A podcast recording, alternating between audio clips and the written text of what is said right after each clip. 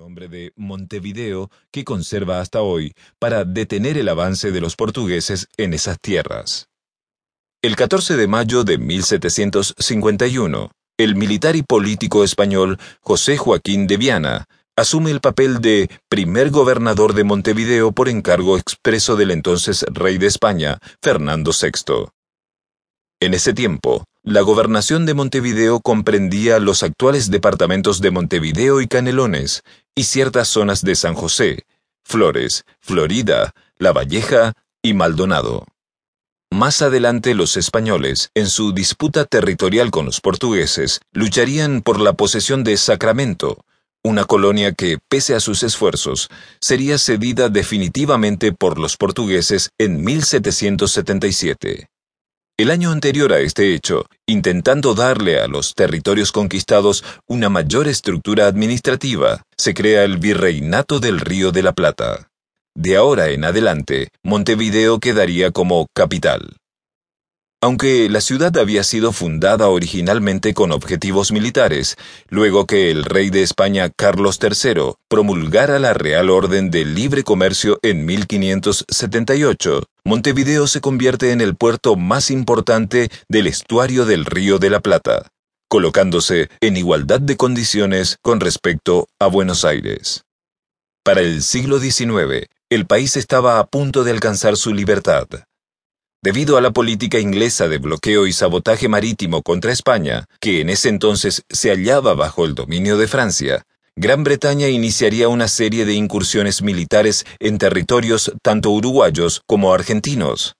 En 1807, la Armada inglesa al mando de Sir Home Riggs Popham y del almirante Sir Charles Stirling tomarían efímeramente el control de Montevideo. Las invasiones británicas sirvieron como impulsor de futuras gestas emancipadoras, las cuales se vieron capitalizadas el 25 de mayo de 1810, cuando Buenos Aires se declara independiente del dominio español.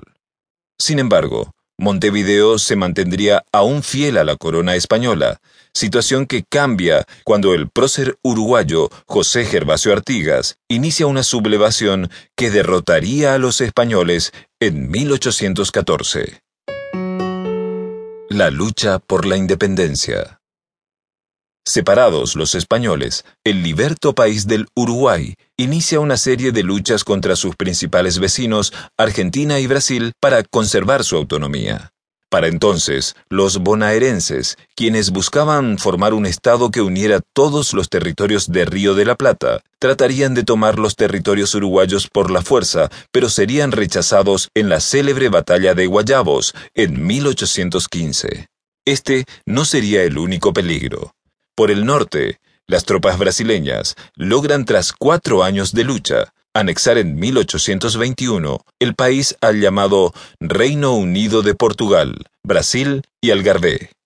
Luego de este suceso, José Artigas, principal blanco de los invasores, partiría al exilio a Paraguay, desde donde planearía un nuevo y exitoso ataque junto a sus compatriotas Juan Antonio Lavalleja y Fructuoso Rivera. El país, no obstante, pasaría a integrar la Argentina que era quien había auspiciado la operación. Este hecho, conocido posteriormente como la gesta de los 33 orientales, suscitaría nuevos enfrentamientos entre Brasil y Argentina. Para ambas naciones, la toma del país significaba obtener un importante y fértil enclave de comunicaciones. El territorio uruguayo, conocido como Provincia Oriental, Banda Oriental o Banda Charrúa, se convirtió entonces en un vital campo de próximas operaciones y ambiciones territoriales de ambos países. Esta coyuntura daría inicio, pues, a la Guerra Argentino-Brasileña, que acabaría en un acuerdo de paz en agosto de 1828, por el cual ambas naciones reconocían en adelante la independencia de la banda oriental. En 1830, tras la redacción y proclamación de su primera constitución, la provincia oriental pasa a llamarse República Oriental del Uruguay, en referencia y honor al río símbolo que recorría sus territorios. Aunque existen distintas versiones sobre el origen de este vocablo, es indudable que éste proviene del dialecto guaraní. Según el explorador español Félix de Azara, el término deriva de una pequeña